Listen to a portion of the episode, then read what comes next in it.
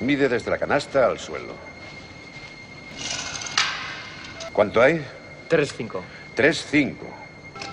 Os daréis cuenta que mide exactamente lo mismo que nuestra cancha de Hickory. Id a cambiaros para entrenar. Final five seconds. Durant! In a 51-point quarter. Harden time again. Takes it inside, draws a foul, gets a basket. Thanksgiving. Indeed. Got it. Here it? It?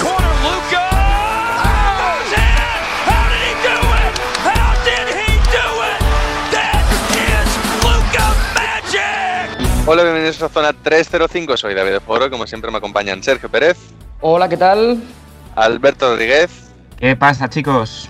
Jacobo Fernández Pacheco Hola David, hola a todos. y Bienve Fajardo. Muy buenas. Eh, Sergio Pérez, más que dónde estamos, vamos a cambiar, ya que estamos en año nuevo y tal. Te voy a preguntar, ¿cómo estamos? ¿Cómo estamos? Vale, pues estamos bien, yo creo que estamos bien, ¿no? Estamos todos, que es lo importante, después de una semana, bueno, un poco diferente, vamos a decirlo. Y el dato de la semana es que el máximo anotador de la historia en un partido de Memphis Grizzlies es Mike Miller con 45 puntos. ¿Quién se lo iba a decir? A Mike Miller. Pero bueno, ahí está. Buen dato, buen dato. Alberto Rodríguez, ¿dónde nos pueden seguir? Pues nos pueden seguir en Twitter, Facebook e Instagram como arroba zona 305 podcast. Jacobo Fernández Pacheco, ¿dónde nos pueden escuchar? Estamos disponibles en hasta 10 plataformas. Estamos en Evox, en Anchor, en Breaker, en Google Podcast, en Apple Podcast, en Overcast, en Pocket Cast, en Radio Public, en Spotify y en Stitcher. En todas estamos como Zona 305. No olvides suscribirte que cada vez que publiquemos programa nuevo te saldrá una notificación. Y Bienve Fajardo, eh, para todo lo demás. Alright, The Boys are back. Hacía mucho que no estábamos los cinco juntos para grabar y, y vamos a ello. Pues venga, dicho todo esto, eh, empezamos.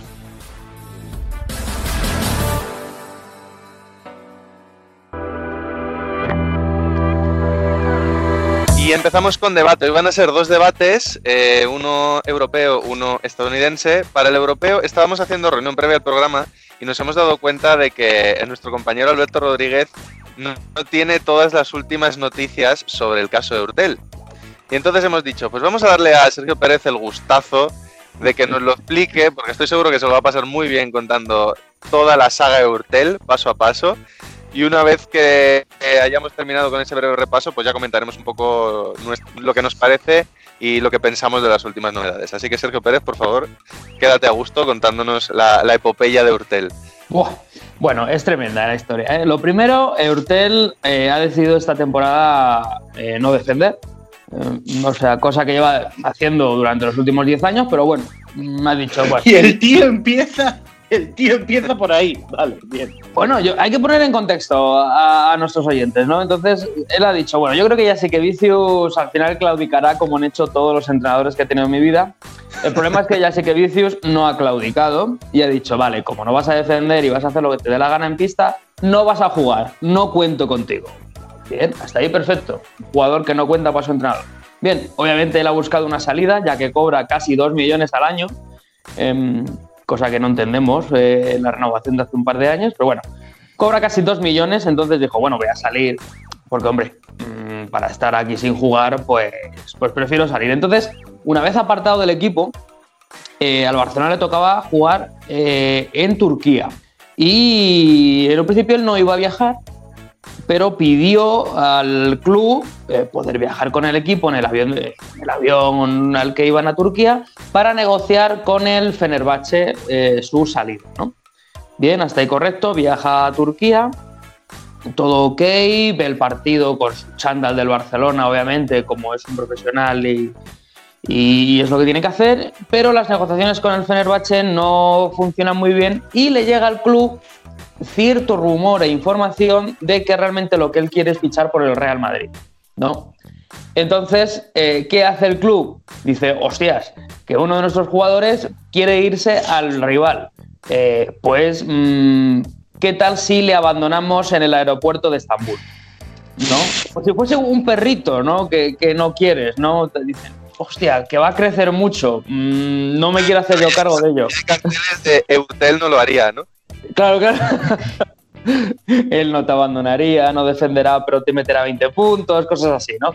Eh, entonces, ahí hay un lío de, de información, porque unos, claro, unos dicen que no, que, que el club no abandonó al jugador, que le dio facilidades y hoteles. Bueno, la cosa es que el equipo volvió, ninguno de sus compañeros dijo nada al respecto, aunque ahora todos a unas y sí que buenos compañeros somos, pero nadie dijo nada. Y se quedó en el aeropuerto de Estambul en un principio solo. Em, ¿Qué pasa? Claro, que, es la nota de prensa del Barcelona, que es poco menos que el que dice que yo no he abandonado al perro, que lo dejé con agua y comida. Claro, claro, esa es la historia. Le dimos facilidades y una noche de hotel. Y luego búscate tú la vida en el vuelo, ¿no? Entonces, bueno, luego él fue a Francia, se encontró allí con el CSK de Moscú.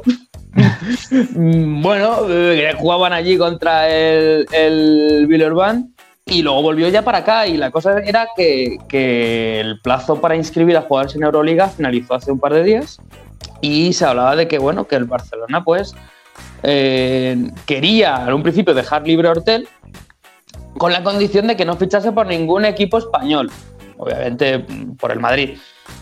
Eh, Hortel dijo que no, que él lo que quería era la carta de libertad y punto. Y al final, ¿qué ha pasado? Que han fichado a Leo Westermann, el Barcelona, que por cierto ha funcionado muy bien en el primer partido de Euroliga.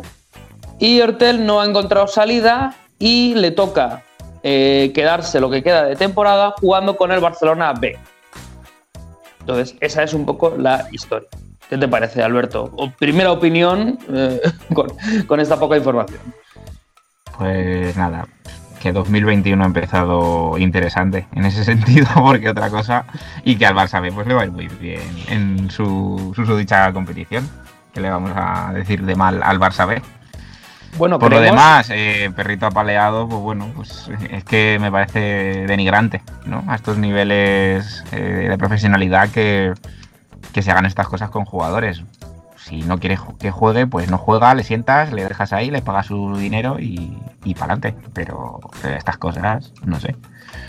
Es que son las típicas cosas de, no sé, recurrir a la FIBA, denunciar al club y cosas así. Parece que es un- una tontería y un riesgo innecesario que a lo mejor a futuro le puede traer más, más de un problema al Barcelona. Bueno, recordemos que algo parecido hicieron con Taris Rice. Pero al igual que con Taris Rice, me imagino que Hortel no jugará ningún partido oficial con el Barcelona B, sino que entrenará nada más. O sea que.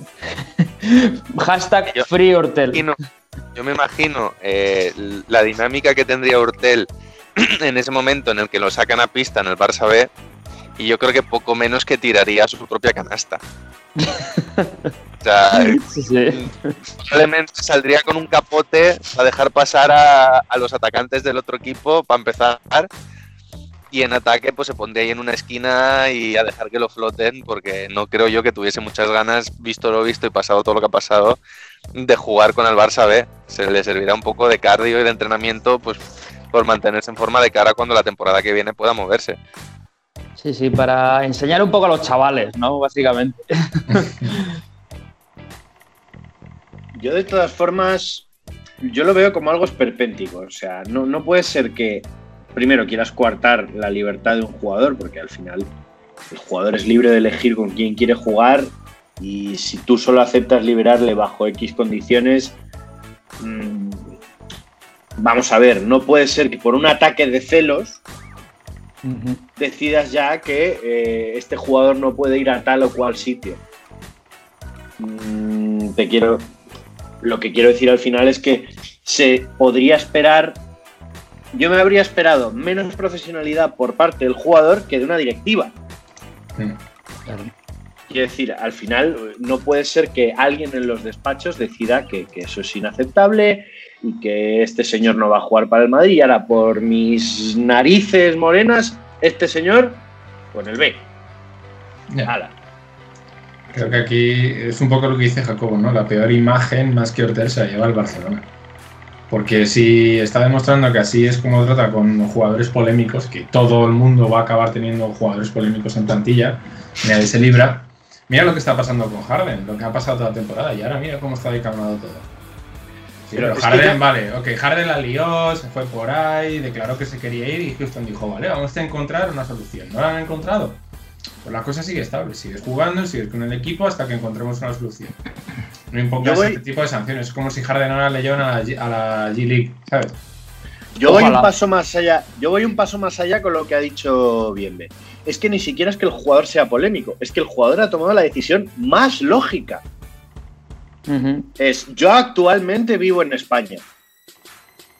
Vivo en España, tengo un nivel de salario, tengo un nivel de club en el que juego y un estatus en Euroliga. Joder, ¿no será lógico cambiar el Barcelona por el Madrid, que es el otro equipo que me puede pagar lo mismo que el Barcelona, que tiene las mismas opciones de competir que el Barcelona y que deportivamente me puede ofrecer lo mismo que el Barcelona? Y sobre todo, ¿qué, qué clase de, de fidelidad se espera que el jugador, el Barcelona, que el jugador tenga con ellos, visto lo visto?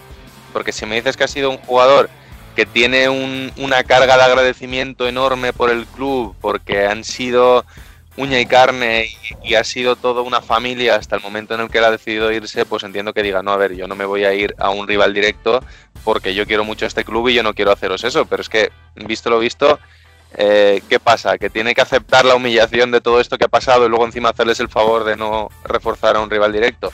Además, si, tan malo pensáis que soy o si pensáis que no tengo nada que aportarle a este equipo, ¿qué más os da que me vaya a un rival directo, no? Mm, Debería ser un poco el razonamiento. Yo voy a hacer un poco de, abogado del diablo, si os parece, porque como estamos todos muy con Ertel, pues, pues yo voy a ir un poco contra, contra marea, ¿no? Sí que, voy a, sí que voy a omitir, yo creo, el caso de que, de que me parece que, por supuesto, el Barcelona no está haciendo las cosas bien. Es decir, al final está maltratando a un jugador, a una persona que además es profesional, que, que, como decimos tiene un caché en Europa y tal. Pero yo me voy a ir un poco más a lo técnico, al, al- al hecho de que tiene contrato con un club. Y en ese Ujú. sentido, eh, lo que está firmado es lo que está firmado. Eh, es como si nosotros estamos en nuestro trabajo y, oye, que me quiero cambiar de trabajo. A lo mejor Sí, no. te, te- te doy la razón en eso en cuanto a lo mejor a lo de que lo bajen al Barça B, de que digan, bueno, pues si no te quieres ir, si te quieres ir a donde tú quieras, vale. Pero yo creo que esa razón la pierden en el momento en el que por estar negociando con un equipo y no con otro, lo dejan tirado en el aeropuerto de Turquía. Sí, sí, sí. O sea, yo por supuesto en eso estoy de acuerdo. Yo me refiero sobre todo a que aquí hay papel firmado, ¿vale? Y que sus derechos como jugador, su toma de decisiones no depende de él, depende del club. Que luego el club sea lo que está demostrando ser, vale, eso es otra historia. Pero em, hasta cierto punto él no puede exigir eh, ir a un destino, no puede exigir em, quiero jugar aquí o quiero irme o dame la carta de libertad aunque no le estén usando como jugador, al Barcelona a lo mejor le interesa pagarle dos millones antes de que se vaya a un rival directo, o tenerlo sin jugar, o lo que sea, ¿no? En ese sentido. Eh, ¿Que ha habido falta de entendimiento? Por supuesto, al final la ACB no es la NBA, que la NBA ya hemos visto muchos casos y sobre todo en los últimos años de jugadores que querían traspaso, el equipo en cuestión no tenía por qué traspasarlos y simplemente se han plantado hasta llevar la situación a un traspaso, a una mejora, a una solución o lo que sea.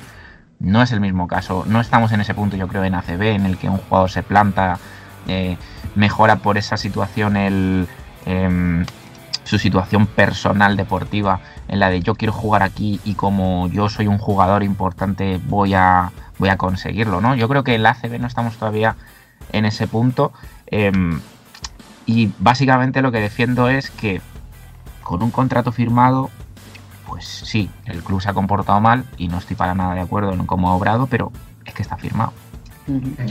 Simplemente eso parece, y ya, pasamos a otra cosa. eh, hay un dato que me parece importante que es año de Juegos Olímpicos. Y yo creo que Hortel tenía ganas de jugar eh, en, en Tokio. Entonces, el, el- o sea, Hortel lo que, simplemente lo que quería era, mm, que como bien ha dicho Jacobo, pues la decisión más lógica. Me- como hizo Tomic eh, en este verano, ¿no? Quedarse en la ciudad, en este caso Hortel quería quedarse en el país. El problema es eso, que el Barcelona no quería que fuese al, al Real Madrid. No le importaba que fuese al CSK, que puede ser un rival directo en Euroliga. Lo que no querían era el Real Madrid. Entonces, eh, al final, el que va a salir más perjudicado en este caso es Hortel. Sobre todo porque no va a poder jugar los Juegos Olímpicos, que yo creo que sí que tenía opciones de, de entrar en la lista. Entonces, bueno, mm, se le queda un año complicado. Bueno, todavía hay opción de que se vaya a un, yo que sé, a Lucas Murcia, pero no creo que él quiera. Sí, en ese caso, eh, a lo mejor una cesión de seis meses, ¿no? Lo justo para poder mostrarse de cara a las Olimpiadas, pero efectivamente es, es, complicado. Veremos a ver. Yo creo que no será la última vez que hablemos del tema Hortel, aquí a que termine la temporada todavía seguro que habrá novedades al respecto. Pero de momento lo dejamos aquí y nos vamos al, al otro mini debate de hoy, que queríamos hablar de Estados Unidos, de la NBA, en este caso de la situación por COVID. Es un tema que acabamos sacando cada 3-4 programas, pero bueno, es lo que hay. En este caso, ahora mismo en Estados Unidos, eh, aparte de otras cosas que no tienen que ver con el baloncesto y que no vamos a mencionar, pero que están teniendo un par de semanas moviditas, en lo relacionado al básquet y al coronavirus, estamos hablando de que están en el peor momento de toda la pandemia, con más de 4.000 muertos al día. Está habiendo muchos casos entre los jugadores también. Eh, sin ir más lejos, los Celtics están sin Jalen Brown y sin Jason Tatum. De momento son asintomáticos, pero van a tener que estar dos semanas sin jugar. Los 76ers anoche eh, tuvieron que jugar un partido con ocho jugadores, uno de los cuales lesionado, con lo cual una rotación de siete. Y estos son solo algunos de los casos que estamos viendo de equipos que se encuentran muy mermados a causa del coronavirus. Y estamos hablando de una competición que se paró por completo hace casi un año, hace 10 meses, en un momento menos malo que el que estamos viviendo ahora mismo. Y ya son varios los analistas que están diciendo, si estamos así cuando llevamos dos semanas de competición, eh, esto es inviable, vamos a tener que volver a parar la competición y volver a instaurar una burbuja. Por otra parte, sabemos que los jugadores dijeron que ellos, mm, de manera extraoficial, que ellos no pensaban volver a una burbuja porque lo pasaron muy mal con la anterior. Fueron muchos meses de estar encerrados eh, sin poder salir de, allí, de Disneylandia. Entonces, os quería preguntar un poco cómo veis vosotros esta situación. ¿Creéis que es viable mantener la temporada como hasta ahora? Más aún teniendo en cuenta todos los partidos que se están jugando en muy poco tiempo para intentar mantener esos 72 partidos. ¿Creéis que estamos abocados a, a otra burbuja o a otro parón y que se reduzcan partidos? ¿Cómo veis un poquito vosotros que va, que va a seguir esto? ¿O cómo pensáis que debería seguir esto? Bueno, yo creo que sí que es viable, sobre todo por el hecho de, de la idea que ya se instauró de, de, la G League. Para mí la clave es la G League. Eh, el problema es que ahora mismo no hay. Entonces no pueden tirar de, entre comillas, el filial. Eh, ¿Qué es lo que estás diciendo? No, es que están jugando con ocho jugadores. Bueno, yo diría, bueno, pues tira del filial, tira de tu equipo de la G League, que encima cada equipo de la NBA tiene su, su afiliado. Y oye, y si tienes que jugar con un jugador de menos calidad, mmm, mala suerte. Le podía haber tocado al, al rival. Entonces yo creo que ahí radica la clave, que ahora mismo no pueden tirar de esos jugadores de los two-way contra, todo ese tipo de jugadores. Entonces, claro, cuentan con 15 y a partir de ahí a, a, lo que salga. Entonces yo creo que sí es viable siempre y cuando puedan tirar de ese tipo de jugadores y no tengan reparo en hacerlos. Y al final sabemos que si cuentan con cinco jugadores de rotación y otros tres que más o menos estén en dinámica, van a tirar de esos 8, aunque tengan los 12 o 15 disponibles, que sean 7 matados de la G-League. Pero bueno, a lo mejor así vemos a Liangelo jugar.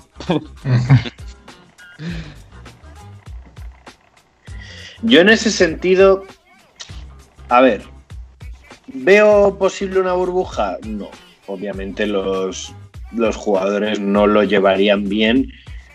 Y sobre todo que es que al final la, la utilidad, pues es relativa porque ya vimos también que cuando se montó una burbuja también hubo jugadores que se la saltaron cuando quisieron. Sí, pero pues... en el caso de la burbuja no hubo ni un caso dentro de la burbuja, que yo creo que es lo importante. Sí, bueno, no hubo ni un caso, pero también no eran 72 partidos. Ah. Claro, o sea, no eran 72 partidos. Dile tú a una persona que tiene que estar durante, pues, ¿cuánto juegan? ¿Tres partidos a la semana? ¿Cuatro? Eh, en el mismo sitio, mm, con la misma comida, viendo a la misma gente todos los días. Claro, es que es prácticamente un campo de concentración, o sea, quiero decir. Y, pero claro, eh, creo que aunque se empezaron a tomar medidas, por ejemplo, se, se, impuso el uso de la mascarilla en el banquillo cada vez que se volviese de la pista, ahora eh, no creo que se hayan impuesto bien y creo que se está dando mucha eh, rienda suelta de cara al protocolo una vez finalizan partidos. ¿Qué quiero decir con esto? Una vez el jugador está en su casa, no está monitorizado. Y aunque no soy partidario de coartar la libertad del jugador, sí que considero que la liga, en este caso, debería pensar desde un punto de vista económico que los jugadores no son mm, personas que vienen a jugar un partido de vez en cuando, sino que son eh, assets, o sea, elementos económicos y de valor de su empresa y tienen que monitorizar lo que hacen una vez acaba eh, su actividad profesional, básicamente porque su modelo de negocio depende de que estos atletas puedan desempeñar su actividad profesional. Mm. O sea, quiero decir, si, si de repente hubiese. Quiero decir, si de repente hubiese una plaga de, pongamos, mm, cinco piernas rotas por equipo, la NBA no, te- no tendría dudas en vigilar que todos los jugadores no practiquen, yo que sé, motocross fuera de su horario de trabajo, ¿verdad? Claro. O sea, pues es lo mismo que Sí, digo. Si, si dada la- esta situación, pues tendrán que monitorizar lo que hacen los jugadores y no sé si bajo pena de sanción o de suspensión. Vamos, yo es lo que haría. Muy brusco, sí, pero si no quieres que se detenga la competición y montar una burbuja, tienes que eh, apelar a la responsabilidad de los jugadores u obligarles a ser responsables. Pe- Pero piensa que igualmente eh, ya no se hizo de por sí con mucho rigor y control en la burbuja. O sea, la burbuja sí que hubo un control relativo, pero para que un jugador como, eh, creo que es Daniel House, o no, no recuerdo, no es el nombre, es el apellido que es House, el de los Houston Rockets. Danuel House. ¿Cómo? Darnell. No Darnell. es Danuel. Danuel. Uh. Daniel House eh, metieron a una persona encima contagiada en el entorno de la burbuja ya demostró que la NBA que sí que mucho control relativo. Entonces ahora mismo ya sabéis que yo creo que de los cinco soy el más escéptico en cuanto a la situación, que siempre he defendido que bueno, pues que si hay una pandemia mundial lo mejor es no jugar y ya está, por encima del beneficio económico, que lo pasarán mal muchos equipos, pero lo está pasando mal todo el mundo por lo general. Entonces, es obvio que iba a llegar un momento, y más en Estados Unidos, en el que esto iba a ser insostenible. Y se está viendo que poco a poco está llegando. Ya decía David antes, 4.000 muertos al día, ¿no? Hace poco se pasaron el límite de 4.000 y la cosa no parece que vaya a ir para abajo, más bien está yendo para arriba. Es que es, es- Pero es que lleva así desde el inicio de la pandemia en Estados Unidos. Lo único que hace es subir, subir, subir y subir.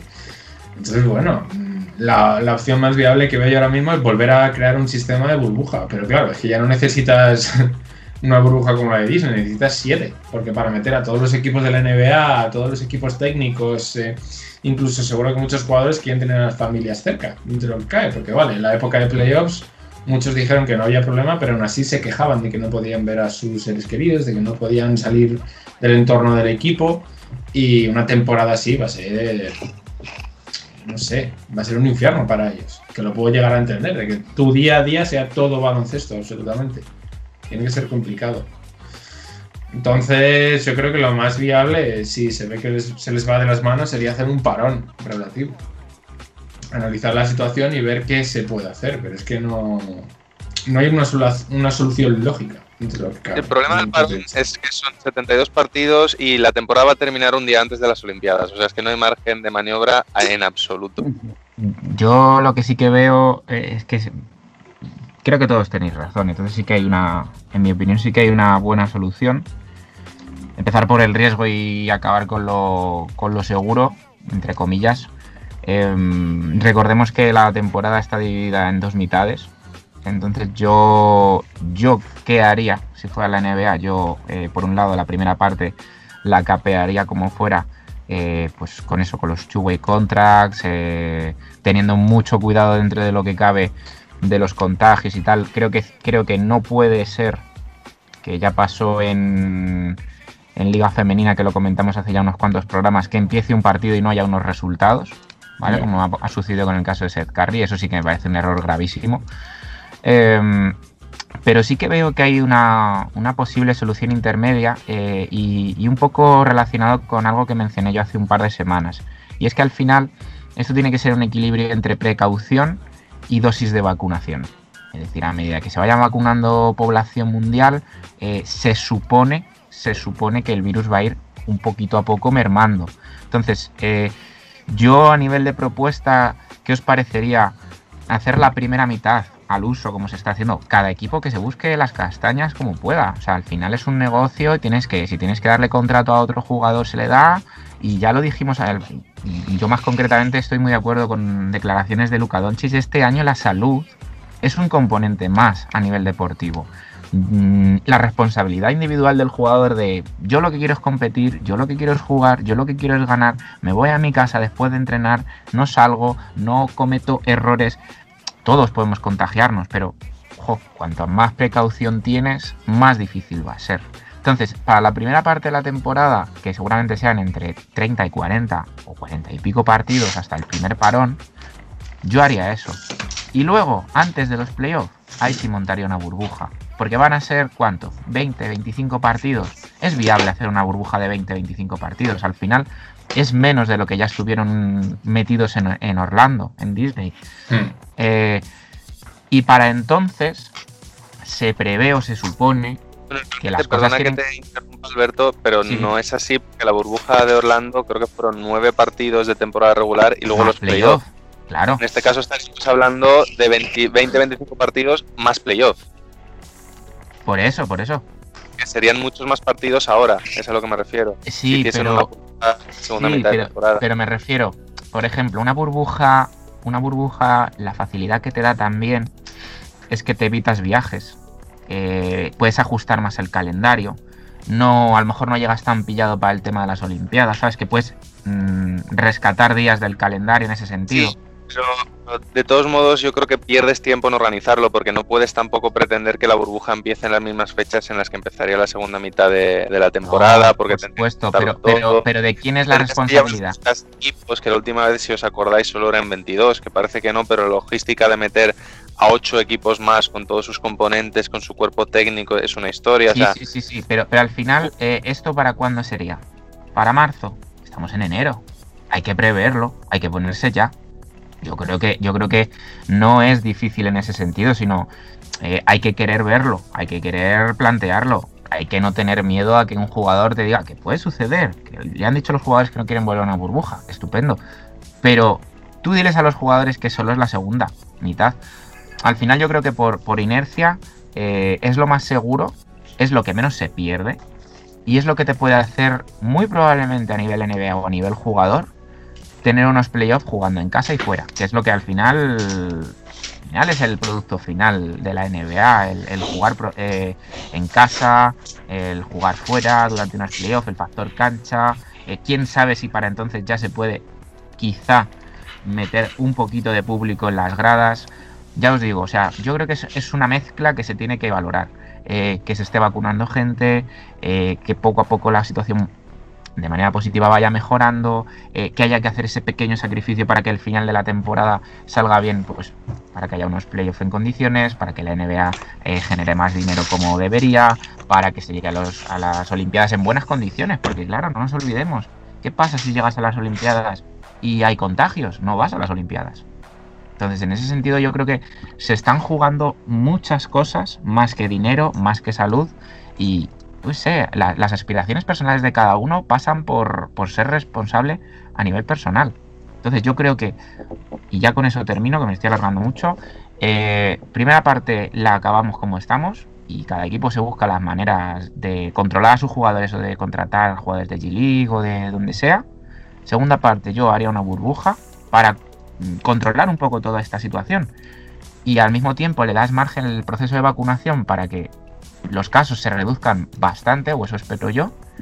Y luego playoffs. Yo, a ver, por soluciones ideales solo se me ocurren dos y las dos son villanescas totalmente. O sea que es o cortar el grifo, es decir, se cierra todo y, si, y efectivamente si la salud es lo más importante, cancelamos temporada y adiós muy buenas, una temporada para la historia porque no se celebró. Ya la, listo, no hay campeones, no hay tal. Pero claro, eso genera otra. Mm, Hay draft, si se cancela la temporada, ¿quién elige al número uno? ¿Quién es el sorteo del draft? ¿Se hace un sorteo a voleo? Coño. Y si el número uno le cae a los Lakers, claro. Eh, y luego la otra solución villanesca, que es la que está claro que no se va a tomar por la imagen que da, pero que es, bueno, vacuna a todos los jugadores. Yo, sim- sí, es, me, me gusta esa opción también. Simplemente recordar cómo empezó la Euroliga, no sé si os acordáis, que empezó que parecía un caos y todos los equipos contagiados, y hace cuántos meses eh, no tenemos noticias de ningún equipo contagiado. Entonces, calma, paciencia, acaba de empezar la liga, esto era normal que pasase, que hubiese equipos que todavía se tuvieran que adaptar a las circunstancias, a ciertas medidas, los jugadores no están acostumbrados, pero que a medida que pase la competición veremos cada vez menos y menos casos, menos y menos casos, que esto Claro. no va a ser así. O sea, no vamos a estar así todos los, los seis, siete o meses que sean pertinentes. Entonces, paciencia, yo creo que es lo que hay que tener, que es lo que ha tenido la Euroliga, y al final, si hay que suspender un partido, se suspende y ya se readaptará.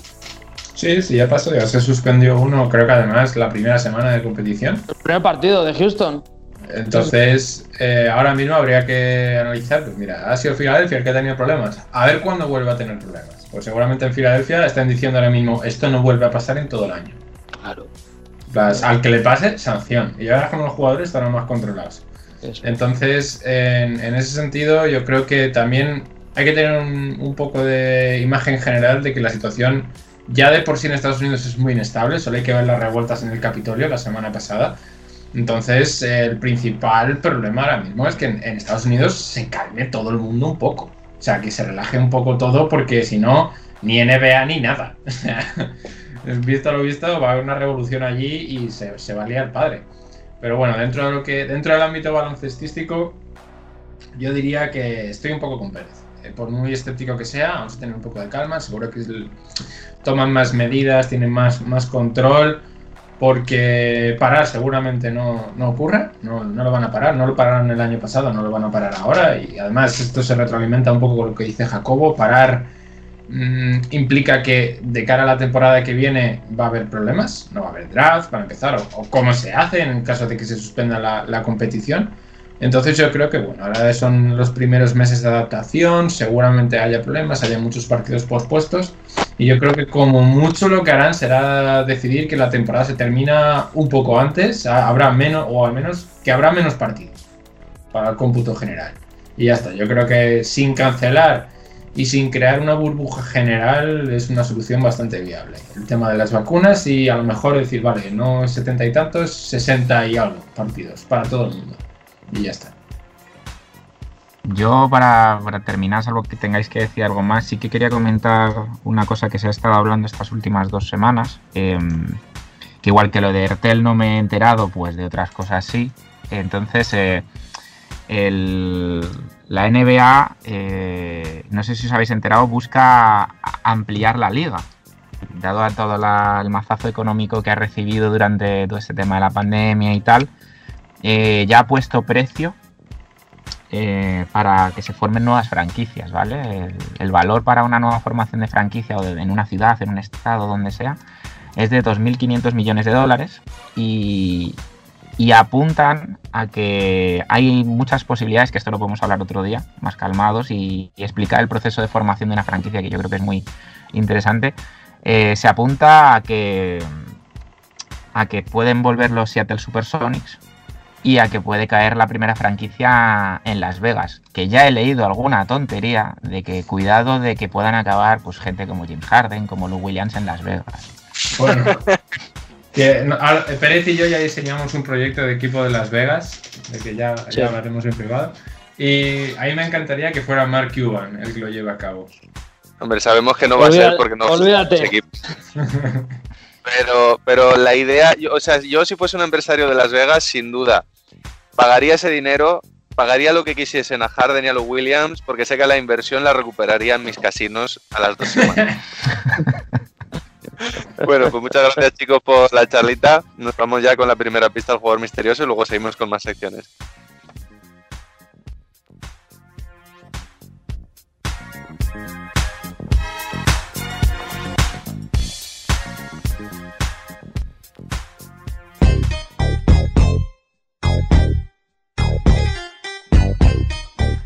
Jugador misterioso que hoy viene de la mano de Sergio Pérez, si no me equivoco.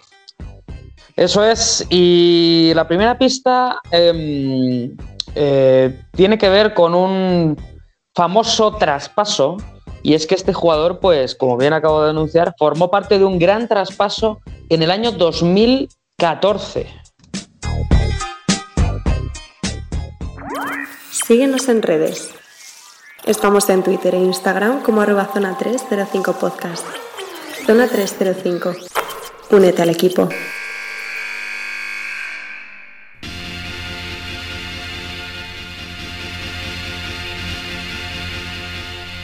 Y ahora nos vamos con la primera sección, llamémosla canónica de esta semana, que es la que trae Jacobo Fernández Pacheco, que nos trae otro de sus jugadores olvidados, ¿no?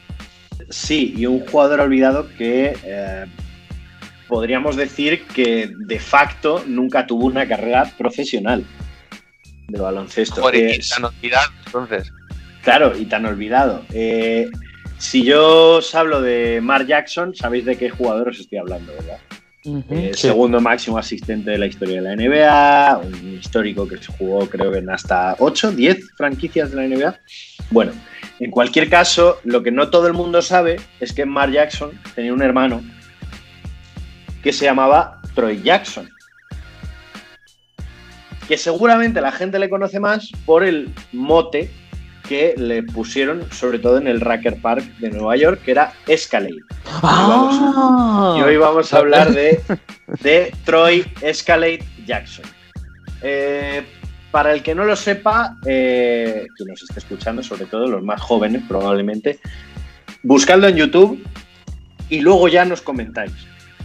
¿Vale? Eh, Troy, Ja- Troy Jackson era un jugador. Todo que pues, tenía porque era más fácil escalarlo que rodearlo, ¿no? Me dice. no, básicamente por su, eh, por su parecido con un Cadillac SUV, que como sabéis es la pickup de Cadillac, el Escalade de toda la vida. Y eh, bueno, ahora, si sabemos que Mark Jackson era un jugador que medía pues, su digno, un 85, un base bien de la NBA, eh, pues nuestro querido Troy eh, medía pues 208 y básicamente pesaba unas 375 libras, lo que son 175 kilos ahora mismo. Bien. Poca broma. Un chico poca bien broma, alimentado. Bien alimentado. Un chico bien alimentado. Y es que su triste historia, y, y ojo, que digo triste, empieza aquí porque, como sabéis, eh, Mark Jackson llega a la NBA a finales de los 80. eh, eh, su hermano pequeño Troy había mamado como, como, como Mark el baloncesto desde muy pequeño, pero tenía un pequeño problema con la comida. Le gustaban muchísimo, y esto no es ninguna broma, le gustaban muchísimo las hamburguesas de McDonald's, muchísimo. Y claro, cuando Mark se hace profesional, recordemos que Troy es unos 10 años más joven que, que Mark casi, eh, empieza a llegar un flujo de dinero que permite a la familia pues alimentarse mejor. Y eh, Troy siempre desarrolló pues este gusto por la comida que le llevó pues prácticamente cuando tenía 16 años a pesar 500 libras que, mm, ojo al dato, son 227 kilos. Madre mía, con 17 Dos. años. Con Dios. 17 años midiendo 208. Sí, sí. 208. Eh, desarrolló una carrera en el Hills East High School de Long Island, en Nueva York, donde fue además un jugador bastante popular. Y además sus, sus actuaciones ya en el Racker Pack por entonces eh, llamaron la atención de Bill Hewlett, que era entrenador del Wallace Community College de Alabama, y, le- y decide reclutarle. Eh, aunque el muchacho seguía pesando eh, 227 kilos o más por entonces. O más por entonces. Estamos hablando de que un chico en el momento de cumplir 18 años pesaba más de 227 kilos. Y, y ojo que machacaba, ¿eh? Sí, sí. Sí, sí, tío- conseguía tío- levantarlos. el tío conseguía levantarlo, además muy famoso por ser- tener un gran manejo de balón, por ser un gran pasador, tenía básicamente las mismas habilidades que su hermano, pero midiendo 2.08 y pesando lo que pesaba, obviamente. Eh, cuando acabó su temporada o su media temporada en el Wallace Community College de Selma, fue nombrado eh, All Region en todas las categorías posibles del baloncesto de Alabama. Y eh, pues bueno, él siempre comentaba que la gente se preguntaba cómo él podía jugar con más de 500 libras encima, pero él decía que le parecía natural. Eh, eso es logros en el college le llevaron a conseguir una, una beca completa para la Universidad de Louisville, ¿vale? Eh, pero la universidad obviamente le exigía perder peso. Y Jackson cumplió, cumplió sobradamente, porque, bueno, podemos decir que llevó una dieta muy estricta que le llevó a pesar solo 165 kilos. Oye, un figurín, ¿eh? Figurín, un figurín. Esta dieta consistía en que básicamente Jackson no comía nada después de las 8 de la tarde, no comía absolutamente nada después de las 8 de la tarde, desayunaba únicamente fruta, almorzaba un sándwich de pollo y cenaba una ensalada. Oye, buena dieta, ¿eh? Con eso, mejor- lo único que a lo mejor en el sándwich de pollo ponía un pollo entero entre rebanada y rebanada de pan. Uy, se me ha colado una hamburguesa del McDonald's en el sándwich. Jackson solo jugó 20 partidos con Louisville en dos años. Eh, siempre en el rol de reserva y tuvo un promedio de 3 puntos y 1,6 rebotes por partido. Pero él ya era famoso por aquel entonces porque ya había comenzado el lugar en el que yo creo que los aquí presentes le conocimos todos, en el And One Mixtape Tour. Un- unas giras de partidos de streetball que hizo la, la marca, podríamos decir ya infame, eh, And One, eh, a la que se unió en 2002. Eh, él empezó a usar ahí, de hecho, el mote de Escalade, en referencia al coche que os he comentado antes. eh, y, y un- y en un momento dado, su compañero entonces de equipo, Antoine Octava Maravilla Scott, dijo: eh, Es un tío grande. También observador, esto. Pero sabe entretener y sabe jugar de verdad. ¿Qué es lo curioso? Aunque durante muchos años Troy vivió a la sombra de su hermano, como, como es lógico, eh, siendo su hermano un jugador tan popular en la NBA y, y demás, mm, cuando Mark Jackson ya estaba acabando su carrera en la NBA, recordemos, acabó de jugar en 2003, eh, Troy apareció en la portada de Sports Illustrated y incluso en la revista Jet le llegaron a describir como una leyenda del streetball. Tanto es así que en un momento dado, eh, ambos jugadores, podemos llamarlos así, ambos hermanos estaban en un centro comercial y le pidieron a Mark Jackson que si le hacían un, les hacían una foto con Escalade. Claro, Es que- esto- Claro, hay que ponerse en contexto. Tú dices, a ver, te dicen, oye, uno de estos es una leyenda del baloncesto. Y ves al de 2 metros 8 que pesa 1000 kilos o al de 1,85 que, bueno, ya tiene cara de abuelete y que la tenía desde que tenía como 20 años.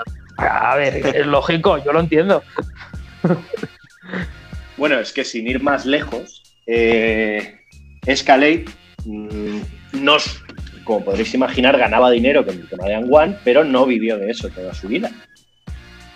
Eh, y ojo, que digo vivió, porque como podríamos imaginar, una persona que pesa 175 kilos a los 30 años, murió de un problema cardíaco. Sorpresas, sorpresas Vaya. que te da la vida. El No me lo 20, esperaba. el 20 de febrero de 2011, con lo cual este año se van a cumplir 10 años de la muerte de Escalade.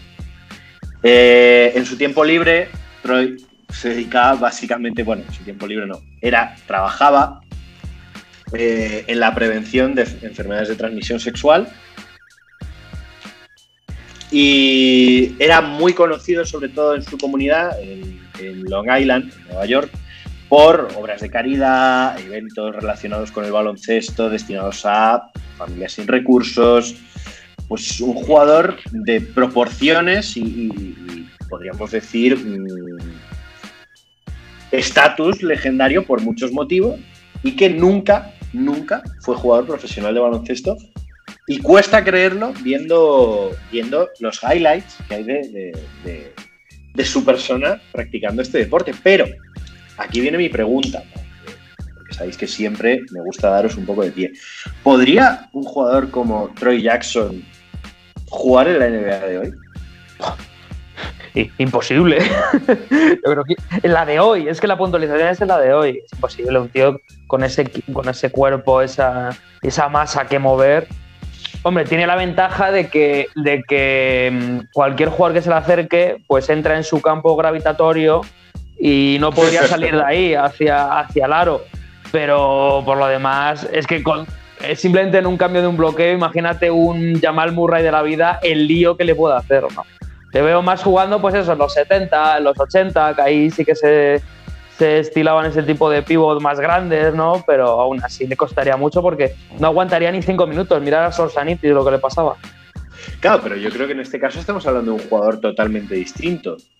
La- las habilidades que tenía este jugador, al final, si se le hubiese dado quizá una oportunidad de ser profesional y tener una dieta quizá más estricta, más seguida por profesionales en ese sentido, Yo, creo que el, el- el problema de este hombre es que tiene grandes virtudes y grandes defectos que lo apartan tanto del baloncesto clásico como del baloncesto actual. Porque un pivot con sus características de jugador exterior, digamos, con un gran manejo, que, le, que juega un poco a distribuir y tal, en la NBA de hasta los 90 habrían dicho, ¿ande vas? Tú ponte ahí debajo, usa el cuerpo y, y- y encárgate de pegarte. En la NBA actual, sus características como jugador un poco más exterior le vendrían bien y, y daría juego. Por supuesto, miremos a Jokic, si es más lejos. ¿Qué pasa? Que un jugador de su peso y con su falta de movilidad tampoco tendría oportunidades en la NBA actual. Con lo cual, una de dos, o en el pasado se habría tenido que reciclar como jugador más interior, o en la actualidad eh, tendría que haber perdido mucho peso para poder jugar. Entonces yo creo que es un jugador súper interesante que tiene unas virtudes mm, estéticas y, y- y de juego brillantes que por desgracia no, no termina de cuadrar en ninguna época del baloncesto, creo. algo más, Bienve, Alberto. algo Yo, que- por mi parte, mm, es que el- el nivel al que yo le vería jugar quizás ahora, quizá ahora mismo es el...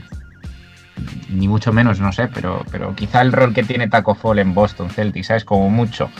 Para algún momento ese tipo de jugador que utilizas más por marketing que por deportividad, que te puede dejar alguna cosita y tal, pero efectivamente con, coincido en que, en que, bueno, físicamente para la rapidez de la NBA actual no está hecho. Luego está ahí el tema de, la- de lo que hemos dicho, ¿no? De que habría que ver si le metes en un sistema más profesional de dietas, de cuidado, de, de- de- de todo eso, ¿no? Pero, pero ya te digo, yo muy difícil lo veo, lo veo muy difícil. Yo, yo creo que la dimensión de Escalade, y va sin segundas lo de dimensión, sería probablemente el jugador más eh, querido y que más se vería en la liga, en la Big Three. Escalade sería casa de Big Three y la gente fliparía viéndolo jugar ahí. Es algo que el propio Ice Cube comentó en su momento, que le gustaría traer algunas leyendas del streetball a la Big Three, ya que se, se piensa en la liga como una plataforma para que muchos jugadores puedan volver a la NBA, mm, veteranos recién retirados puedan demostrar pues todavía sus virtudes, pues esta sería la otra vertiente y, y- se mencionó a Escalade en ese momento. Ya, yo, yo estoy un poco con David y creo que el ámbito más correcto en el que podría haber seguido es ese, ¿no? Un poco seguir el streetball, algún partidito por ahí suelto, pero claro, con el peso que tenía o empezaba a cuidarse o al final acabó pasando lo que todo el mundo esperaba. En la NBA actual ni en la antigua creo que hubiese funcionado por todo lo que habéis dicho. Básicamente no hay, no hay mucho más que añadir, pero sí que era súper divertido verle. La verdad es que tenía un manejo que sorprendía muchísimo y, y muchos vídeos que he visto de él, sobre todo lo típico de que te enteras que ha fallecido y bueno, pues te pones a ver, te pones a repasar qué es lo que hizo y la verdad es que era, era impresionante. La, velocidad que tenía para mover el balón, porque él no. Bueno, pues esto es eh, Troy Escalade Jackson, otro jugador olvidado, que además yo no pienso permitir que, que se olvide este tipo de jugadores. El streetball también es baloncesto, también se aprenden cosas del baloncesto. Y recordemos que muchas leyendas del streetball de su momento ahora mismo están entrenando a jugadores NBA y haciendo su Sí, sí. de esa forma. Pues nada, muchas gracias eh, Jacobo por traernos la historia de Escalade. Yo creo que es estas figuras eh, siempre vale la pena recordarlas un poquito en estos programas Y nada, pues esperamos que nos traigas más leyendas del streetball de aquí en adelante. Alguna, alguna caerá. Y nos vamos ya con la segunda pista, el jugador misterioso.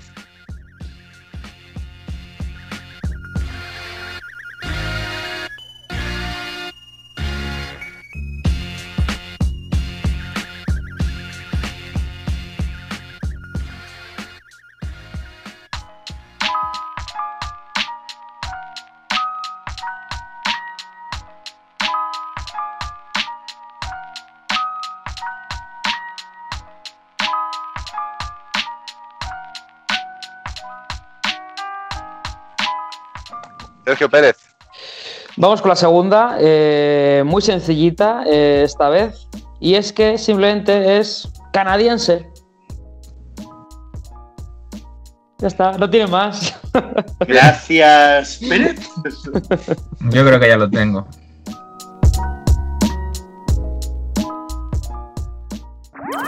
Síguenos en redes.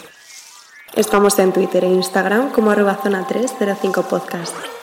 Zona 305. Únete al equipo.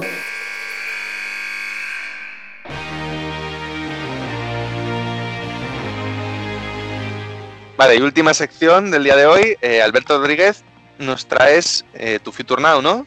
Tus- una de tus secciones más canónicas también. Sí, la verdad que en temporadas anteriores, no sé si, si os acordaréis, tardamos más en hacer lo que vamos a hacer hoy, pero em, vamos a ir con Top Draft mm, hoy. Entonces, eh, hoy os digo a quién traigo y os dejo elegir el, el orden. Yo creo que hay un orden muy claro. Yo creo que hay más que hablar de uno de los dos. Pero hoy vamos a analizar un poco a James Wiseman y a la Melo Ball. Entonces, eh, platitos fuertes para el día de hoy. Em, ¿Con cuál queréis empezar? Mm, Pues no sé, con el que sepa jugar al baloncesto, Wiseman, por ejemplo. Dice, dice Pérez con mucha valentía el día en que la Melo Ball ha hecho el triple doble más joven de la historia. Sí, que lo comentaremos después. Me, me- me parece, me parece bien empezar con Wiseman. Yo creo que Wiseman eh, es un jugador muy interesante, sobre todo. Creo que lo, lo que más destacaría de Wiseman es la capacidad que tiene, incluso en los partidos más flojos, no sabes cómo, hace un 20-10. Que yo creo que es un poco lo que, lo que marca los grandes pivots, ¿no? Esos días que dices, es que no está un poco fallón, no he hecho nada, tal, y de repente mira la estadística y es un reloj. Siempre está ahí, siempre hace buenos números. Entonces yo creo que los Warriors han fichado lo que tenían que fichar, que es un jugador interior con capacidad para jugar por fuera también, defiende bien, los Warriors están empezando a carburar. A mí me parece que tiene un jugador para mucho tiempo con Weisman. Vale, pues si os parece, vamos a empezar por decir que Wiseman es nativo de, Nashville, de Tennessee. Y sobre todo es importante destacar un poco su, su corta eh, travesía universitaria eh, y las decisiones que, que fue tomando. Porque ya sabemos que hay universidades más, más top que otras. eh, y es el caso de Wiseman en el que, en el que rechaza la, la Universidad de Kentucky. Ya sabemos que Kentucky siempre es una de las mejores universidades a las que todo el mundo quiere acceder a nivel baloncestístico y que mejor te puede posicionar de cara pues, a jugar eh, el March Madness, eh, a tener una mejor carta de presentación de cara a un draft de la NBA. Y en, y en cambio James Wiseman mm, la rechazó por la Universidad de Memphis. Hubo un motivo, hubo un motivo, y es que, claro, allí se reúne con su ex entrenador de la secundaria, en este caso Penny Hardaway, lo cual hace que, que Wiseman tome esta decisión eh, y decida jugar para Memphis. Eh, de todos modos, con, con Wiseman ha habido mucha, mucha controversia. Eh, aparte de que ha sido un año muy raro por el tema del coronavirus y, demás, creo que recordaréis que apenas ha jugado tres partidos en todo su periplo universitario, en los que sí, por supuesto, ha tenido unos eh, números brutales, en los que ha promediado 19,7 puntos, 10,3 rebotes y un 76,9% en tiros de campo. Es una barbaridad, pero claro, son tres partidos. Son tres partidos. Eh, estos, estas estadísticas a nivel de que sean solo tres partidos, lo que hizo es que se dudara mucho de la, de la calidad que tiene Wiseman, de si de verdad eran números reales o, era un reflejo de algo que, que, bueno, que puedes tener tres partidos buenos y ya está. Actualmente, como bien has dicho David, pues mm, seleccionado por Golden State Warriors en segunda posición, lo que necesitaban, muy buena selección.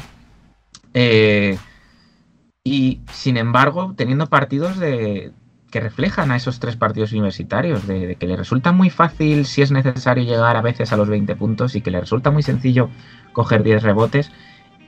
Y claro, no olvidemos que es un jugador con mucha envergadura, que da mucha intimidación a los Warriors, algo que llevaban años eh, sin tener, yo creo que quizá desde, desde Jabal Magui. Sí que es verdad que solo ha habido un año así en blanco para los Warriors, pero que nunca ha sido una posición eh, prioritaria, ¿no? De las más potentes que han tenido los Warriors. Siempre ha sido un complemento. Eh, nombres, Andrew Bogut, Jabal Magui. eh, no ha sido... Julia. Sasa Pachulia, no, no ha sido esa, esa posición de superproducción y, y quizá estos nuevos, otra vez, Warriors, sin Clay Thompson, pero con Andrew Wiggins, con Kelly Oubre Jr., con James Wiseman, mm, quizá sean otra opción más. Y, yo creo que el ambiente ganador, la cultura de Golden State, creo que es un sitio fantástico para, para James Wiseman. Y ya habiendo introducido un poquito eso, ¿qué os parece? Yo creo que Weisman ha sido claramente eh, una apuesta, y nunca mejor dicho, por el talento en este caso, porque como bien has dicho es que son tres partidos de universidad y encima rodeados de mucha polémica, ¿no? Entonces era un poco apuesta, moneda al aire de a ver cómo sale. Eh, y de momento parece que está saliendo bien. Jugador muy interesante que ha dado además eh, con el equipo ideal eh, mm, para, para mejorar. Y habrá que estar atentos a este chico porque, porque sin duda alguna para mí es, junto con Edwards, que a mí me gusta bastante Edwards, el, el mejor jugador de este draft, sobre todo a futuro. A lo mejor de rendimiento inmediato no, que encima está demostrando que sí, pero de estos jugadores que dentro de cinco años sabes que lo más probable es que sea All-Star. Y, y sí que me parece el jugador con más talento, sobre todo teniendo en cuenta que es un interior y que ya los interiores parece que están un poco denostados y que no se eligen en posiciones altas. O sea que el 2 eh, dice mucho de, él. Pero vamos, a mí me gusta mucho Wiseman, ¿eh? me parece un jugador muy bueno. Sería, sería muy irónico que los Warriors, que parece que son un poco el equipo que mataron al pivot, fueran también el equipo que trajesen de vuelta al pivot, ¿no? Eh, con esto no quiero decir nada, es muy pronto, todavía a Weisman eh, le queda mucho por hacer y por demostrar, pero sí que es verdad que le están dando galones y parece un jugador muy interesante y sobre todo eso, que consigue rendimientos sin, sin estar muy brillante. No es de esos rookies que tienen partidos buenísimos donde les sale todo o partidos en los que no hacen nada, sino que este tío es capaz de aportar incluso cuando tiene un partido un poquito más flojo. Precisamente en relación a eso que dices, David, yo veo en Wiseman, eh, quizá añadiéndole esa capacidad para correr la pista que tiene, y, espero no estar tirándome a la piscina, pero en cuanto a sus características, además siendo más atlético, un Tim Duncan, un jugador que sabes que va a ser un seguro si está en pista. Que no te das cuenta, como dices, no te das cuenta de que está jugando y cuando llega el tercer cuarto sacan el cartel de sus estadísticas y dices, vaya, que es que el, el cabrón lleva 20 puntos y ha cogido 16 rebotes y dices, ¿cuándo? No, y además es lo que tú dices, Jacobo. O sea, tiene una característica, yo creo, vital para la NBA de hoy en día, y es que sabe correr la pista, pero además con y sin balón. Y tiene, y tiene además eh, mucho instinto para ganar la posición en el poste, eh, muy buen timing de salto, la envergadura es espectacular. O sea, es- el tío es más largo que un domingo sin dinero. O sea, es una cosa increíble. Y, y yo veo en él un Tim Duncan mejorado. O sea, Sí con una capacidad física y, un- y una capacidad de correr la pista espectacular. Mm, Incluso también como un poco, un poco Garnett, es más, él se ha puesto el mote de Big Ticket también. Y, y sí que es cierto que los primeros partidos que tuvo, tuvo estadísticas muy buenas y ha bajado un poquito, sobre todo este, este último mes. Pero es que tiene que hacerse también un poco a la NBA, ¿no? Los primeros partidos siempre son un poco de sorpresa y tal. Y, en cambio al, al jugador del que vamos a hablar ahora, uno ha ido un poco hacia abajo, que diría que es Wiseman, ¿no? En cuanto a números, pero está, está haciéndose más al equipo, ¿no? Y la Melo Ball, en cambio, en números hemos visto una mejora notable. Incluso, pues, pues eso, ha hecho el, triple doble más, más joven de la historia de la NBA. Y es el que más rápido se ha adaptado al, al equipo. También es un poco por el pasado profesional que ha tenido, ¿no? La Melo Ball ha tenido un poco más de carrerilla, ¿no? De cara a llegar a la NBA. Y Wiseman acaba de llegar. La temporada pasada ha sido prácticamente un parón. Y aún así ha dejado unas sensaciones buenísimas. Aún así, no, no saltemos todavía a la Melo, porque yo también mm, quería comentar que creo que lo mejor que le ha podido pasar a James Wiseman, mm, y coincide efectivamente con su bajón estadístico, es la vuelta a las pistas de Draymond Green. O sea, creo que, que no, no, no tiene que ver que hayan bajado si luego el rendimiento del equipo ha, ha mejorado. Y todos sabemos que, que Draymond es un jugador que no hace números eh, de los principales. O si te metes en estadística avanzada, el más o menos con él en pista, la superproducción que hace, cómo eh, funciona el equipo mejor con él. Y, y creo que es la, la, clase de jugador que debe tener un, un chaval como Wiseman a su lado. Ahora sí, mismo. y que también hay que ver un poco los minutos. Sabes que ha bajado casi 10 minutos eh, part por partido mm, desde que empezó enero, básicamente. Estaba en 24, 25 minutos y ahora está en 16 básicamente 17 minutos por partido. Entonces, eso se nota estadísticamente. Y yo creo que los está aprovechando para, para, ir con más intensidad, para aprender mucho de Draymond y para seguir adaptándose a un equipo que está en reconstrucción, aún así. Bueno, y también se nota que, que, los malos resultados del principio han hecho que Stephen Curry tome más responsabilidad en ataque y eso da menos balones al resto, ¿no? Pero bueno, mientras siga tirando triples calibre junior, no hay nada de qué preocuparse por el equipo rival, digo. ¿eh?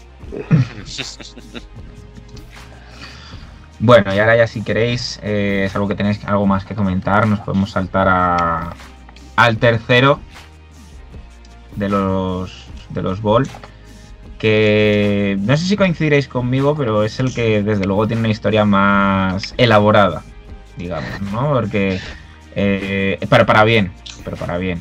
Eh, a ver, elaborada... Elaborada es una palabra simpática, Jacobo. Ya claro, sabemos que... Eh, el, al final la historia de los boles que todos se habían comprometido con la Universidad de UCLA.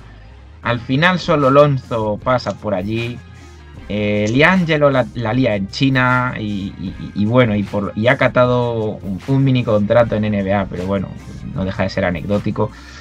Pero la verdad que la historia de, de la Melo vamos, va mucho más allá desde, desde los continuos y continuos y continuos highlights en, redes sociales desde su época de, de, instituto, esta cantidad de tiros desde el centro del campo, de llegar y tirar, de... Bueno, que la verdad que no es algo que a mí me haya hecho, porque no lo soy, fan de él. Hay gente que se vuelve loca con, con la Melo Ball, indiscutiblemente tiene calidad, pero... Pero no sé, eh, sobre todo Jacobo, que yo creo que estarás muy de acuerdo conmigo, eh, es, entra dentro o ha entrado, al menos durante su periodo adolescente, en esa categoría de, jugador disrespectful, ¿no? De, estos jugadores eh, que, han sido más jugadores de mal educados, por así decirlo, que han su, misión en la vida es quedar bien y dejar mal al otro antes que progresar. Mm, quizá no era la intención, pero, pero el mundo lo ha hecho así. Eh, además de su padre, por supuesto, que, que, el padre siempre estará ahí presente con todo. Pero bueno, hablemos un poco de, de la Melo Ball. Eh, ya sabemos que el instituto, pues eh, Chino Hills High School, estamos cansados de escuchar este hablemos, hablemos del jugador de baloncesto, no de la figura pública. Correcto, sí, sí, sí, sí. Hablemos de, de lo que es la Melo Ball como jugador. Eh, pues bueno, en el instituto tuvo sus cuatro años, hizo el periplo completo. Hombre, es que no hacer el periplo completo en el instituto ya sería grave, ¿eh? Pero tú imagínate, o sea, si es que ahí está el tema, que, que yo creo que si no llega a ser porque hay determinada obligación, eh, igual que se hizo con el tema de la universidad y todas estas historias, vete tú a saber si la Barbol también le saca al instituto, ¿sabes? Como han hecho ya tantas cosas. A, ver, yo no soy el que quiere defender a la VAR, pero recordemos lo que hemos hablado muchas veces, al final ha metido los tres hijos en el profesionalismo y por lo que se ha visto, los tres han salido, más allá de que la Melo es un poco como es, pero por lo que se sabe, han salido bastante bien educados a nivel académico.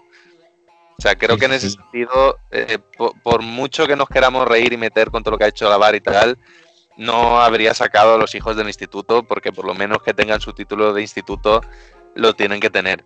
Y, y han salido, pues eso, es una familia bien, donde el hecho de que tengan su titulillo de instituto y sepan leer y escribir y no, sepa, y no sepan solo hacerlo con un canuto, es importante.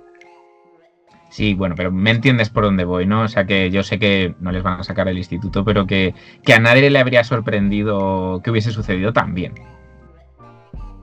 Bueno, sentido. eh, es que, bueno, es que Lavar es un tío que salió además con, con la Melo Ball en la WWE. Eh, que, es que me puedo esperar de cualquier cosa de este hombre. Pero bueno, Bueno, pues mm, durante. Yo creo que durante su periplo eh, del instituto, pues lo más destacable es eso, que siempre se han tenido grandes aspiraciones con él, esos, esos highlights, esas, eh, esas- esos partidos. Eh, pero yo creo que es, es importante meternos ya en lo que es su carrera profesional, que no empezó tarde. Pues en la temporada 2017-2018, eh, pues tuvo su periplo por la Liga Lituana y por la Liga Báltica, junto con su hermano Liangelo. Eh, aquí es donde se sucede un poco este, bueno, este, ¿cómo decir? Este conflicto, ¿no? Eh, con la NCAA y, que al final la VAR quiere que su, que su hijo eh, gane dinero desde el primer momento, quiere que se le vea, quiere que, que adquiera experiencia del profesionalismo, quiere, quiere que esté en boca de todos. Y, y la verdad que en esta parte de su carrera, no sé si opinaréis como, como yo, creo que es valiente. Valiente en el sentido de, normalmente la vía fácil es, pues hago el periplo universitario, primer año, un one and done, me presento al draft, tal. Pero quizá todas estas, eh, todos estos sitios por los que ha pasado, por Lituania, por la Liga Báltica, eh, posteriormente por Australia, eh, le hacen estar más cerca de lo que sería eh, esa experiencia, ese bagaje que traen jugadores pues como, como Denny Abdija, como Luka Doncic, del profesionalismo me refiero. Eh, no llegar de vengo de jugar el instituto, vengo de jugar la NCAA con, con chavales de mi edad, sean de mayor o de peor nivel, yo creo que trae algo que, que no todos los jugadores NBA traen.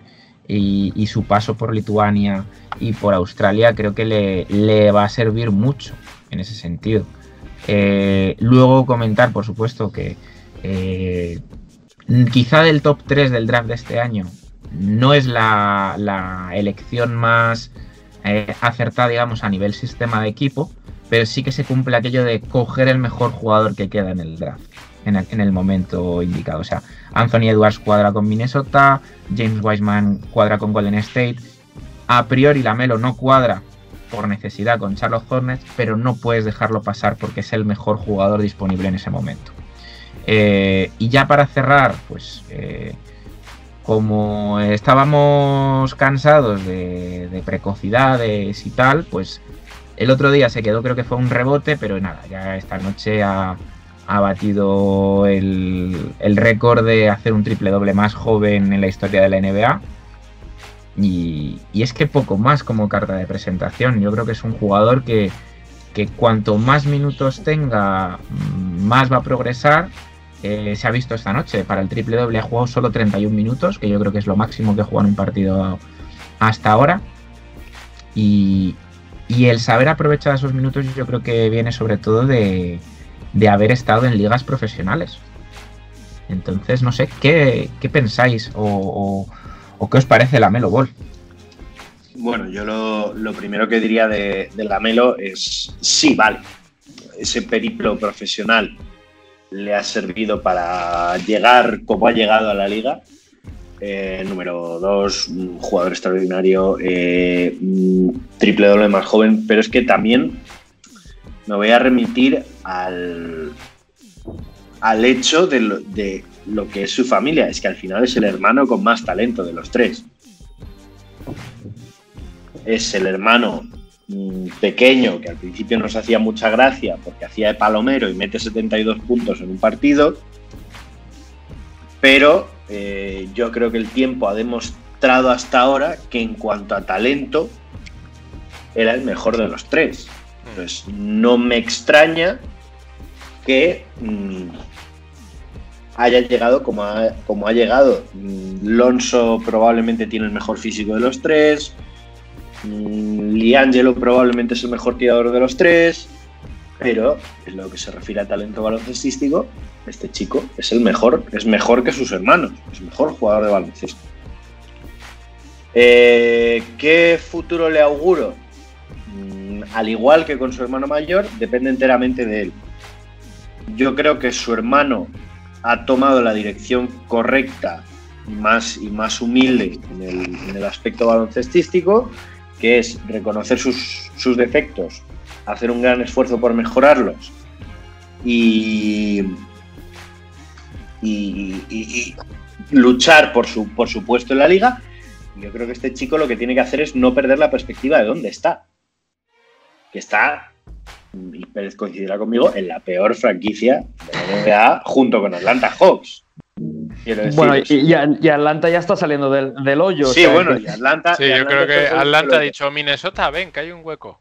Bueno, recordemos No, bueno, que pero- Sac- Sacramento está ahí, ¿eh? Cuidado. Sacramento está un poco más abajo incluso. Pero lo que quiero decir es que mm, es lo mismo. Al final, mm, Atlanta, Charlotte, mm, Sacramento, Nueva York son franquicias que cuando tú llegas ahí destacas, no tienes.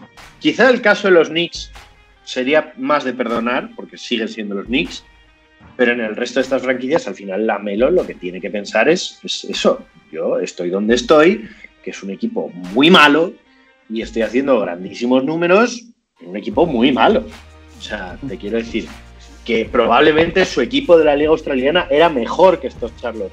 Bueno, pero la- a ver la calentada, ¿eh? La calentada Sí, sí. de Jacobo. Ah, yo, Yo creo creo- que, Respecto- con respecto a su liga. Es lo que me Eso sí, eso sí. Con respecto a su liga. yo creo que la Melo Ball eh, se va a venir más arriba según pase la temporada. Solo hay que ver sus estadísticas y sus, sus minutos, su, cómo se está adaptando al, al juego de la NBA. Cada vez tenemos en más highlights. Eh, él, él ya de por sí era carne de highlight antes de entrar en la NBA. Pues una vez dentro ya lo está haciendo. Cada semana prácticamente está en un top 10 de highlights, ya sea por asistencias, por Sí, canastas.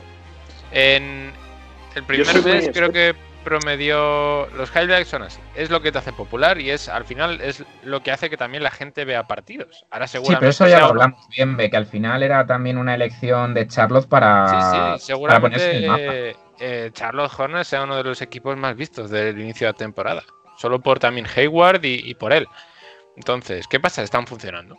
Los dos están siendo jugadores re- muy relevantes para el equipo. La Melo Ball casi ha doblado rebotes y asistencias en el mes de enero. En puntos ha aumentado creo 4 o 5. Pero ya es algo. O sea, está, está mejorando. Está mejorando en cuanto a números. Y está funcionando bien con Rosier y Graham. Sí que es cierto que el, peor parado de los tres ha sido Graham. Pero ya se esperaba que uno de estos tres iba a bajar. En cuanto a estadísticas. Y para mí me parece un jugador muy talentoso, es, es carne de All-Star, por así decirlo. Si sigue jugando así, sigue promediando estos números, cada vez van a ir a más, porque va a tener más minutos, va a tener más confianza. Y si en algo destaca es en confianza. Se las tira desde donde haga falta, corre mucho, hace espectáculo.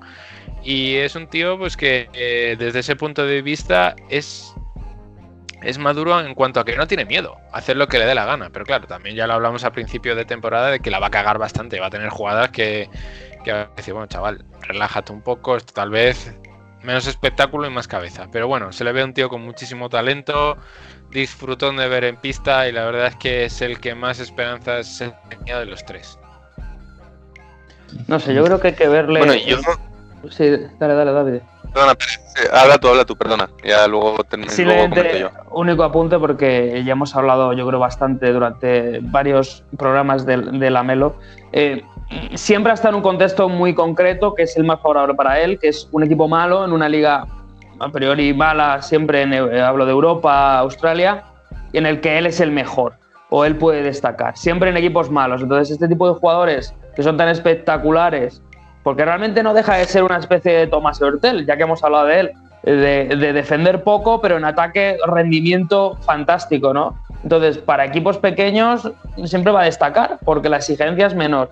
Ahora, eh, en el momento en el que Charlotte, si alguna vez llega el contexto de ser un contender o, aspirar a algo en, la vida, ahí es donde yo quiero ver si, si, este chico de verdad sirve para liderar un equipo y, y, demostrar lo que vale. Entonces, de momento siempre hay que cogerlo entre algodones, por eso, por el contexto en el que siempre ha estado, de un equipo en el que pueda hacer lo que le da la gana porque siempre ha sido el mejor y que la exigencia es muy poca. Bueno, yo dos breves apuntes y ya rematamos, que no quiero alargarme tampoco. Como bien ha dicho Pérez, la Melo es un tema del que hablamos a menudo, pero quiero matizar dos cosas. La primera, que no tiene que ver con la Melo, pero creo que tengo que comentarlo. Sé que Atlanta es un meme muy querido del programa, pero decir que Atlanta es de las peores franquicias, cuando tenemos a Sacramento, tenemos a los Knicks, que bueno, parece temporada buena, pero son los Knicks. Tenemos a, a Charlotte, a ver, Atlanta se suele meter en playoff, ha tenido una época mala, pero por Dios, mis, pobres Hawks, vamos a cuidarlos un poco, que, que no son tan malos, pobrecicos míos. Y ya ahora sí, en serio, hablando de, la Melo, creo que hay que. Creo que es un jugador que puede salir muy bien o muy mal, y voy a poner dos ejemplos muy concretos de dos jugadores que pueden llegar en una situación parecida, uno mucho más parecido que el otro, y ahora os digo. Por una parte tenemos el caso Luka Doncic, que viene de una liga profesional y se nota y tiene un impacto tremendo desde el principio y además a partir de ese impacto mejora todavía más y, parece que no tiene límite y cada vez da, y, enseguida es un all-star. Y por otra parte tenemos otro ejemplo de jugador que también viene de liga profesional en la que no destacó tanto y que es un perfil más parecido, y con esto no quiero decir que vaya a terminar igual, que es Brandon Jennings. Recordad la primera temporada de Brandon Jennings. Brandon Jennings llega de jugar en Roma mal, de repente porque no quería pasar por la universidad, llega a la liga, los primeros 3-4 meses de Brandon Jennings son espectaculares, que llega a meter, si no recuerdo mal, 55 puntos en un partido, es del draft de Tyreek Evans, Stephen Curry y él, que son los tres grandes aspirantes al rookie del año durante muchos meses, él parece el bueno de esa camada, él parece el mejor de todos. Y luego poco a poco pues se viene un poco abajo, yo no sé si es porque él tenía ese límite de calidad, digamos, y lo quema muy al principio cuando aún no lo conocen y se queda ahí, o si es por porque le faltó profesionalidad, no sé por qué fue. Pero Hombre, eso, yo creo que en el caso de, de Jennings las lesiones también Sí, fueron coincide. importantes. nunca fue el jugador al que apuntaba en sus primeros tres meses de carrera. Con esto yo no digo que la Melo vaya a pasarle lo mismo, ni mucho menos. La Melo me parece un jugador que tiene mucha calidad, como bien has dicho, Jacobo. Es un jugador con una calidad tremenda, es un jugador que es mucho más base de lo que parecía viendo los highlights, que es un tío que también sabe mover el balón y sabe asistir. Pero que no porque esté jugando bien estos primeros meses tenemos que ya dar por sentado que va a ser el bueno de los hermanos o que va a llegar a All-Star, porque hay ejemplos de jugadores y creo que está demostrado que los que llegan de liga profesional el primer impacto siempre es mejor porque están más hechos a, jugar con físicos ya formados, cosa que en universidad y en instituto no lo haces, porque son siempre chavales como tú en los que tú puedes brillar físicamente cuando en la liga no te va a pasar.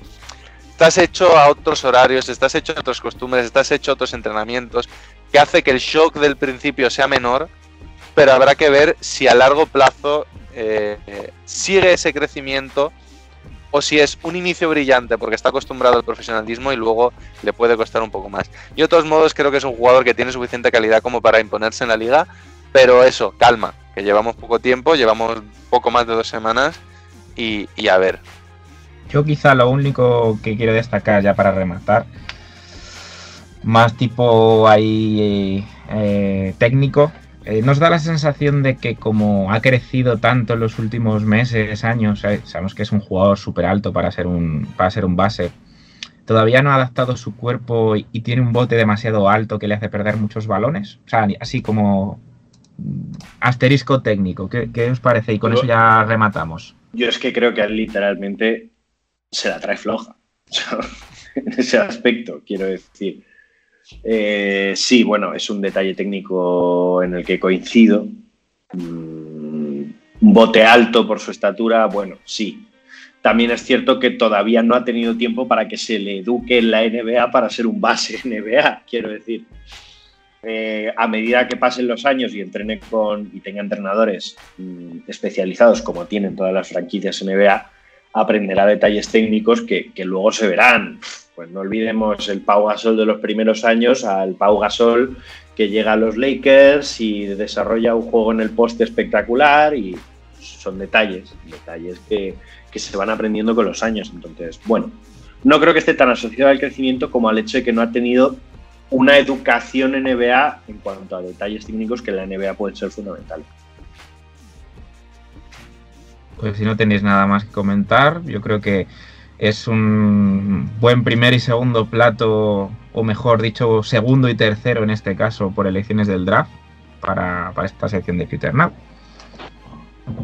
Pues nada, muchas gracias Alberto por, traernos estos dos, esperemos que grandísimos jugadores del futuro. Y nos vamos ya con la última pista del jugador misterioso.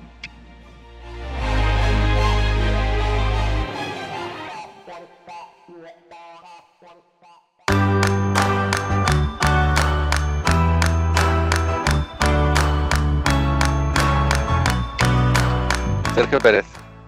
Vamos con la última, que yo creo que hoy es facilito en general, y es que a principios de 2020 este jugador se rompió el talón de Aquiles y se ha tirado prácticamente el año 2020 en blanco. Entonces, sé que Alberto más o menos lo debe de saber, pero me interesa Bueno. el resto. Bueno, eso de que lo sé me acabas de, de destrozar, porque Oh. iba por un lado y ya no. Yo creo que ya no. Pero bueno, voy a pensar, voy a pensar, sigo pensando. ¿Puedes repetir? Pues por el mismo lado que iba yo. Sí, ¿A sí, que sí? repito, repito las pistas y es que este jugador formó parte de un gran traspaso en 2014, que, que este jugador es canadiense y que a principios de 2020 se rompió el, el tendón de Aquiles y se lo ha tirado prácticamente en blanco hasta este inicio de temporada que ha vuelto a jugar. Vale, yo es que estoy entre dos. Yo creo que, que- que es el malo, dentro de lo malo que son, ¿sabes? Bueno, no sé. Sí. Tengo Yo una última espero, pista si queréis. No, no, yo me espero. Y ahora me tiro a la piscina. No sé, eh, si queréis doy la última pista. eh, a menos que tengáis algún nombre. Yo los tengo. sacar Yo a la tengo dos y tengo claro uno. Pero yo si tenía un nombre, pero no lo voy a decir porque no. ¿Pero por qué no? Porque no es, porque obviamente no ah, es. bueno, pues entonces nada, claro. Venga, lo digo yo. Venga. Venga. Y si me equivoco, pues fastidiado.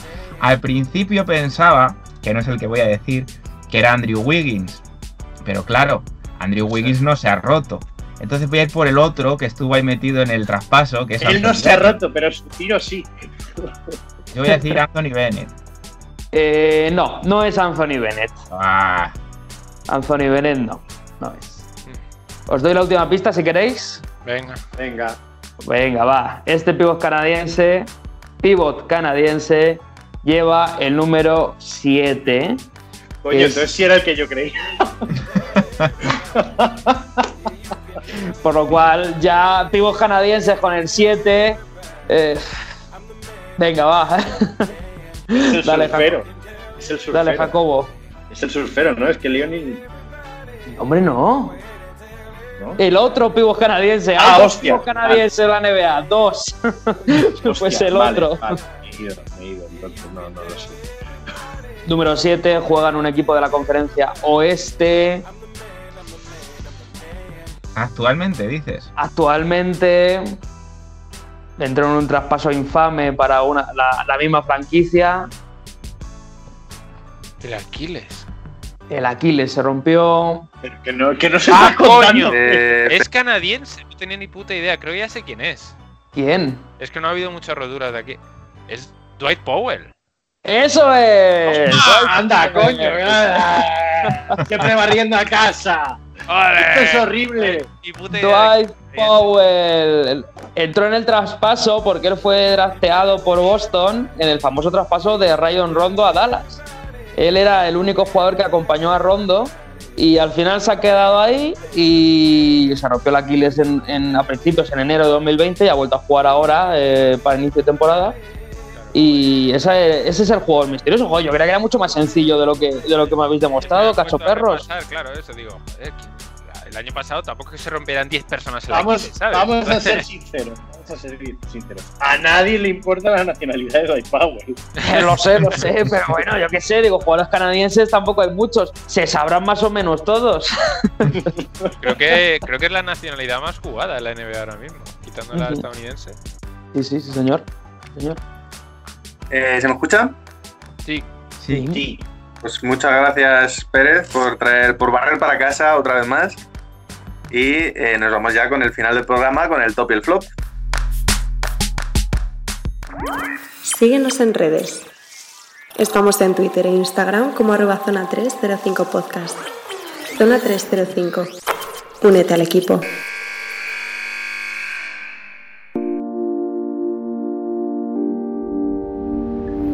Lo mejor y lo peor de la semana, que hoy pues empieza con este tema, por ejemplo. ¿Quién se anima? Venga, voy yo, muy rápido. Tengo dos top, pero los voy a decir súper rápidos. El primero es Gordon Hayward, que me está sorprendiendo mucho el nivel de juego que está teniendo y prueba de ello es el récord de puntos que hizo eh, esta semana. Y el segundo top es una broma de la película Soul que me ha encantado en relación a los Knicks, que espero que veáis A la- ver, eh, lo es- primero, se acaba ahí el top porque no puede hacerse spoilers de una película así como así.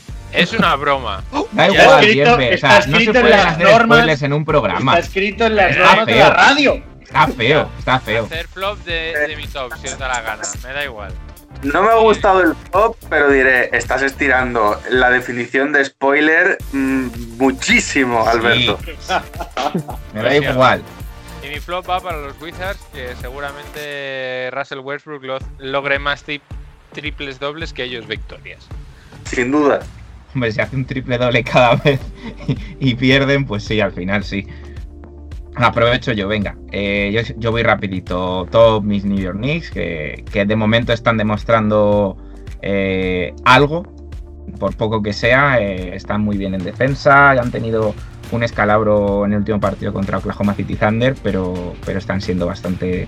están jugando bastante bien en equipo, están repartiendo el balón. Lo, el único pero es las minutadas de tips, pero bueno, es que eso ya se vería ve- se veía venir. Eh, y mi flop mm, se lo voy a dar a los Minnesota Timberwolves porque creo que hay plantilla, aunque en este Carl Anthony Towns, para algo más. No creo que, o sea, es un jugador muy determinante, pero no, no me cuadra que por plantilla estén tan mal eh, como para la situación en la que están. Sí que es verdad que están en la conferencia que están y demás, pero, pero sé, sé que se puede sacar más de ahí. Alberto, hombre, que llevamos 7 u 8 partidos, por Dios. Mi top. Mi top, eh, Tobias Harris. Creo que es un jugador que ha dado un paso adelante esta temporada, ya no solo porque juega en mi equipo, sino porque creo que está con el entrenador que más ha sacado de él en su carrera. Y mi flop, eh, pues un poquito eh, la situación en general de los, como hemos comentado antes, los positivos por COVID-19 en, la NBA, porque soy un firme partidario de que la NBA como entidad debería monitorizar la actividad de sus jugadores extradeportivamente hablando, porque no existe otra explicación para esos contagios. Y esa es mi, y ese es mi flop. Bueno, voy yo con el mío. Tengo doble top, en este caso el debut de Alex Stallus, porque no solo por el hecho de debutar, sino porque jugó bien y lo hizo bastante bien, pese a la derrota del Real Madrid. El otro es el jugador de los Sacramento Kings, creo que esta va a ser la única vez que nombre en un top a Sacramento Kings durante la temporada, que es Halliburton, que me parece que, que ha encajado muy bien no solo en el equipo, sino en la liga, rendimiento inmediato y me está gustando bastante. Y mi flop no puede ser otro que el Kinky, ya que parecía que era un equipo medio decente en la primera parte contra Zalgiris. Y bueno, pues solo hay que ver la segunda para demostrar que siguen siendo la mayor banda desde los Wizards de 2014. Bueno, pues yo mi top va a ser Stephen Curry, porque después de un inicio un poco flojo del equipo, pues se ha remangado. Ya ha metido su récord de anotación en un partido con 62 puntos en esta temporada, cuando ya había gente que empezaba a darlo por jubilado. y pues creo que su rendimiento está ahí y una liga en la que Stephen Curry se lo pasa bien jugando es una liga más bonita de ver y se está demostrando. Y mi flop, a pesar de que ya se ha mencionado, tengo que volver a mencionar a los Washington Wizards, más que nada por el simple hecho de la frase del otro día de Bradley Bill, en la que dijo de somos incapaces de defender a un coche en un aparcamiento, a un coche aparcado. Creo que es la mejor definición de lo que son estos Wizards. Por mucho que Bradley Bill sea máximo anotador de la liga, por mucho que Russell Westbrook haga un triple doble cada vez que se viste de corto, si en todos los partidos te meten 130, 140 puntos, es que no vas a llegar a nada. Y con razón los Wizards son el equipo con peor récord de la liga hasta el momento. Y nada, pues para rematar, Jacobo, eh, ¿con qué canción nos despedimos hoy? Eh, nos vamos a despedir con una de las, de las grandes divas del RB y el soul de los 2000, de principios y finales de los 2000. Nos despedimos con eh, Jasmine Sullivan y su canción Holding You Down. Pues nada, con Holding You Down nos despedimos hasta la semana que viene. Adiós. Hasta luego.